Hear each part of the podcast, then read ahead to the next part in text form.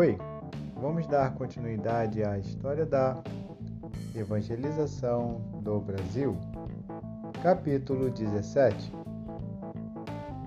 Metodistas começam em 1835, param em 1841 e recomeçam em 1867.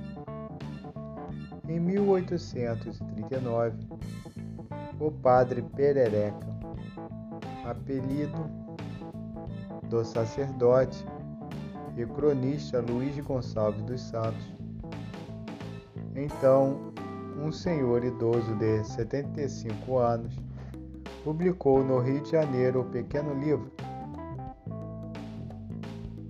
O Católico e o Metodista, no qual declarava que os metodistas eram os protestantes, mais obstinados no erro e atrevidos em propagá-lo até entre os católicos.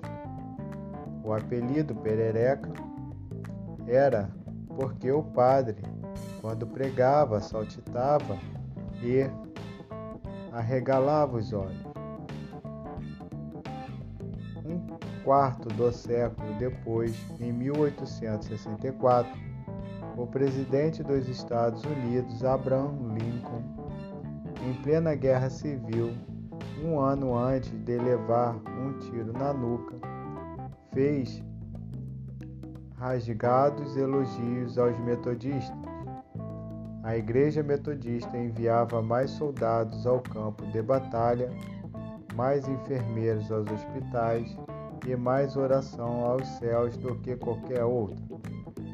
De fato, na primeira metade do século XIX, a Igreja Metodista Episcopal dos Estados Unidos que não passava de uns 15 mil membros e 80 pregadores, no final do século anterior, tornou-se a maior denominação protestante do país, em razão de seu fervor e métodos evangelísticos, principalmente nas novas regiões de fronteira, como Louisiana, Texas e Flórida. Era natural que esse entusiasmo afetasse também as missões estrangeiras. E um dos países visados foi o Brasil.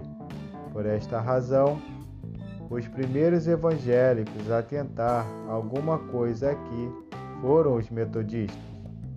A primeira medida tomada pela Conferência Geral da Igreja Metodista Americana foi enviar o pastor Funtal Eliot Pitt, um tal Eliot Pitt, para sondar o novo campo missionário.